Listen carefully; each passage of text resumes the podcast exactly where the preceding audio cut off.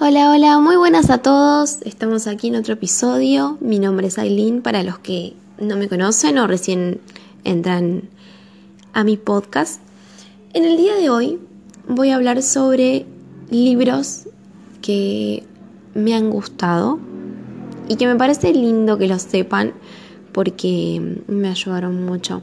Si escuchan ruidos por atrás es porque estoy eh, en una casa que da muy cerca de, la calle, entonces pasan los autos y, se escucha.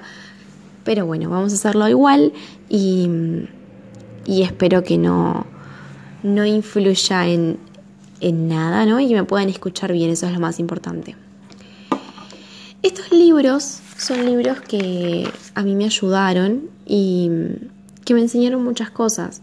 Yo sí, yo para los que no saben, eh, estudié nutrición, pero, pero quiero cambiarme a bioquímica porque me gusta mucho, me gusta mucho la ciencia, em, la biología, la química y nutrición tiene mucho, mucho que ver con eso. Básicamente la carrera de nutrición es sobre química y biología, ¿no? La química de los alimentos y biología es, bueno, nuestro cuerpo y cuál es el alimento adecuado para el cuerpo humano.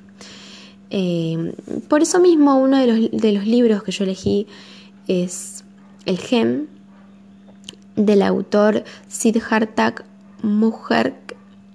Eh, espero haberlo dicho bien, porque es un autor eh, de India. él al principio, bueno, cuenta su historia, cuenta por qué decidió estudiar él, bueno, él hizo un trabajo impresionante, un libro muy, muy grande em, que, que habla sobre toda la historia del gen, ¿no? Desde Aristóteles hasta, la, hasta CRISPR, ¿no? La combinación de los genes, em, de cuando se creó la, la, pudimos crear insulina a través de la célula de una bacteria, bueno, y nuestro genoma, bueno, cosas que que son, que fueron increíbles y, empieza de lo más, más básico de la historia de los genes. Em, es muy bueno, muy bueno. Y yo pienso que, bueno, como lo dice el autor también, em, que la investigación del ser humano debe ser la de uno mismo, ¿no? Em, lo que debería estudiar el ser humano, que, que, es lo que muchas de las ciencias también estudian, ¿no? Aparte de, de, bueno, de, otras como, qué sé yo, ingeniería, que, nos, sirven mucho en la vida cotidiana, pero, pero me parece genial lo, que él dice y, la verdad es que te saca muchas, muchas dudas y muchas cosas de las que yo leí ahí, después em, las tuve, por ejemplo, en, en eh, conversaciones con profesores en la facultad, bueno, que ellos nos contaban sobre el gen y demás. Em, es increíble y, la verdad que está muy bueno y lo recomiendo. Es un libro largo, es un libro para los que le interesa porque no, es, em, digamos, corto, no es muy técnico, es algo que todos podemos leer, entonces eh, esto es muy bueno, ¿no? Eh, y hubo historias que yo no sabía, hubo cosas que no sabía y la verdad es que te informa desde lo que se concebía antes a lo último que, lograron descubrir. Entonces, em, está muy bueno. Yo creo que, todos deberíamos leerlo. Por otro lado, otro más de, ciencia que fue eh, que me gustó muchísimo, muchísimo, es Astrofísica para la gente apurada de Neil deGrasse Tyson. Eh, Neil deGrasse Tyson seguramente lo deben conocer, es un astrofísico que está en muchos programas de televisión en Estados Unidos, es un divulgador científico. Em, fue el que descubrió que Plutón no era un planeta, eh, bueno, era un planeta enano, pero lo sacó de la lista de planetas. Bueno, esto es, este es un libro chico, es un libro no muy largo, pero em, que empieza a hablar eh, sobre el Big Bang y es muy lindo, me encanta cómo está relatado porque empieza a hablar como de una manera eh, tranquila, digamos, y tranquila en el, sentido de que no es técnico y más como un libro, ¿no? eh, minuto uno después de la explosión del Big Bang, empieza así. Entonces, em, es un libro chico, pero que te, cuenta toda la historia del universo, eh, habla de la materia oscura, habla de muchas cosas que yo no sabía porque, em, porque no, nunca me, me interesó la ciencia, por ejemplo, cuando yo iba al colegio, yo tenía, bueno, tenía una orientación en ciencias sociales, entonces yo veía más cosas como de filosofía, de, bueno, de sociología. Y, y no sé si fue por culpa, no quiero echarle la culpa a nadie, pero mm, mis profesores, por ejemplo, nunca me incentivaron a, bueno, estudia ciencia, ¿no? Nunca hicieron algo divertido acerca de la ciencia, siempre lo hacían de una manera aburrida, entonces a mí nunca me interesó, pero cuando empecé a, a indagar sobre esto, me di cuenta que era hermoso, que había un montón de cosas, que era increíble leer sobre eso, sobre cosas nuevas, sobre lo que podías hacer. Eh, es increíble. Y este libro lo recomiendo porque también, eh, más del lado filosófico, em, vos te pones a pensar, lo ves, te pones a pensar que em, lo pequeños que somos, ¿no? Y por ahí uno se preocupa por cosas se preocupa por cosas que no tienen tanto, tanto sentido. Eh, pero sí.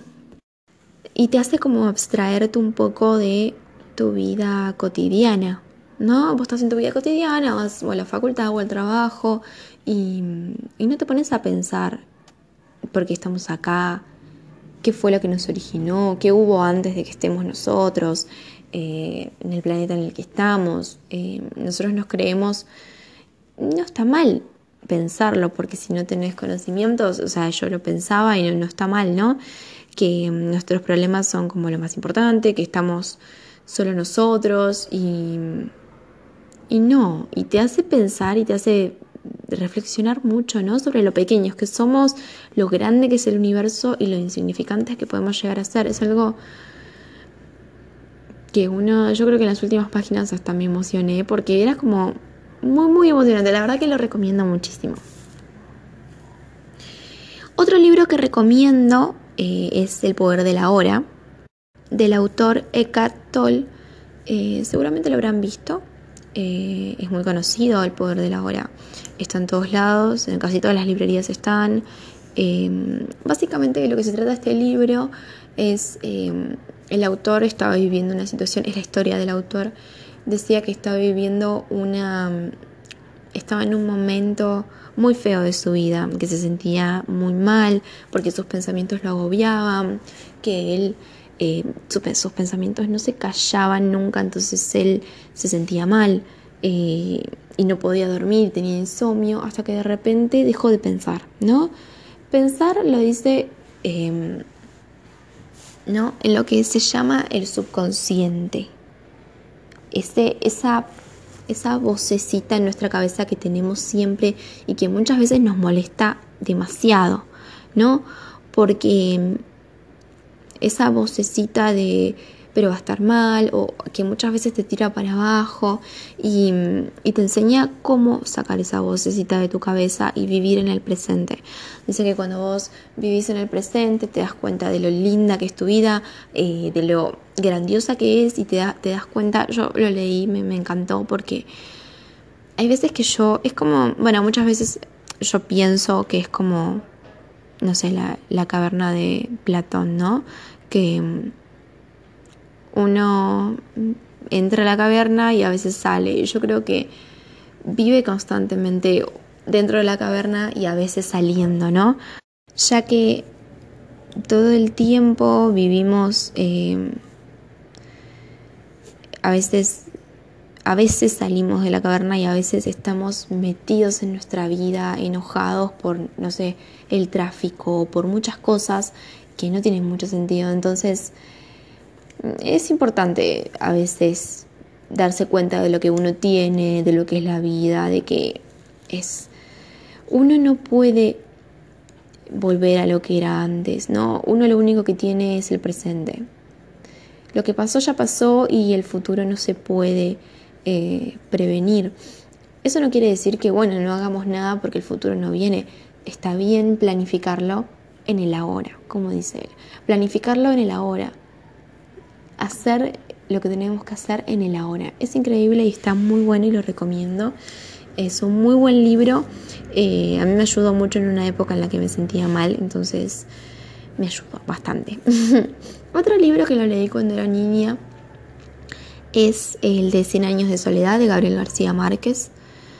Es un libro que, mm, que son como muchas historias dentro de un libro, ¿no? De, un mismo, de una misma, misma historia, ¿no? Porque tenés, por ejemplo, se trata sobre la familia Buendía, em, el esposo Buendía y, y la esposa Úrsula. Em, ellos em, empezaron en un pueblo que se llamaba Macondo, eh, tuvieron hijos y relata la historia de ellos, de sus hijos, que en ese pueblo hubo una guerra muy larga que trajo muchas cosas eh, horribles. Em, estaba el Partido Liberal y el Partido Conservador. Empezó como una simple ideología y luego terminó como eh, matando a mucha gente, llevando a todo el pueblo a la guerra y bueno, trata de historias de cada, cada uno de los personajes y no es que haya un personaje principal, sino que hay muchos personajes y trata como la historia de cada uno de ellos. Es muy linda, muy entretenida, es un cuento que recomiendo mucho, a mí me gustó mucho cuando era chica. Em, nada, lo recomiendo. Por último, uno de los libros que yo que me gustó que yo lo leía cuando em, iba a la facultad en, el colectivo. Eh, como yo tengo mm, una hora más o menos de viaje hasta allá, eh, me ponía a leer estos libros y, y esto hizo mis viajes más divertidos. Eh, hizo mis viajes bastante lindos porque yo iba a la mañana, volví a la tarde y tenía una hora de viaje. Todavía no encuentro un libro que, me guste para leer en el colectivo. Yo recuerdo que ese año leí varios libros en el colectivo que me encantaron. Uno de estos era, este libro, se trata de un psicólogo, eh, Gabriel Rolón, y el libro se llama eh, El lado B del amor. Gabriel Rolón es un psicólogo argentino eh, que trata sobre cosas que pensamos del amor y él les da, le da como otra cara, ¿no? Dice que ese amor que sentimos, eh, el que, al que todo se nos viene a la mente cuando nombramos el amor, eh, dura solamente seis meses, ¿no? Que es como el periodo de encantamiento, en el cual sentimos que nuestra pareja es perfecta, que, que no tiene errores, que muchas, muchas cosas eh, que que vamos a estar siempre con ellas y ahí es donde prometemos todas las cosas que luego nos, nos arrepentimos.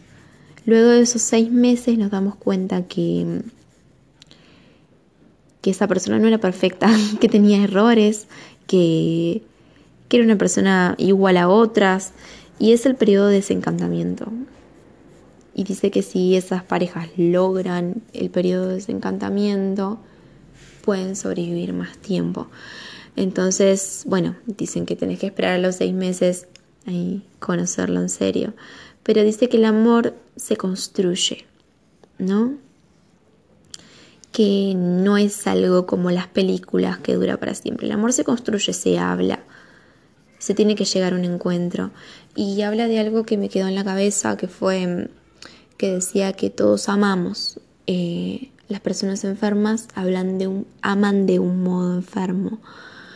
Eh, y las personas que están bien aman de un modo bien, ¿no? Entonces yo en ese momento me, me, hizo pensar muchas cosas eh, sobre mi pareja, sobre las cosas que yo hacía que pensaba que estaban bien. entonces me, me sirvió muchísimo, me encantó. Y bueno, nada, esos son mis libros preferidos, que por ahora no se incluyó otro mejor, mm, son como los que tengo ahí. Eh, espero que les haya gustado, que, que les gusten mis libros. Yo en la descripción les dejo los nombres y los autores, por si los quieren tener o, lo que sea. Em, así que nada, gracias por escucharme.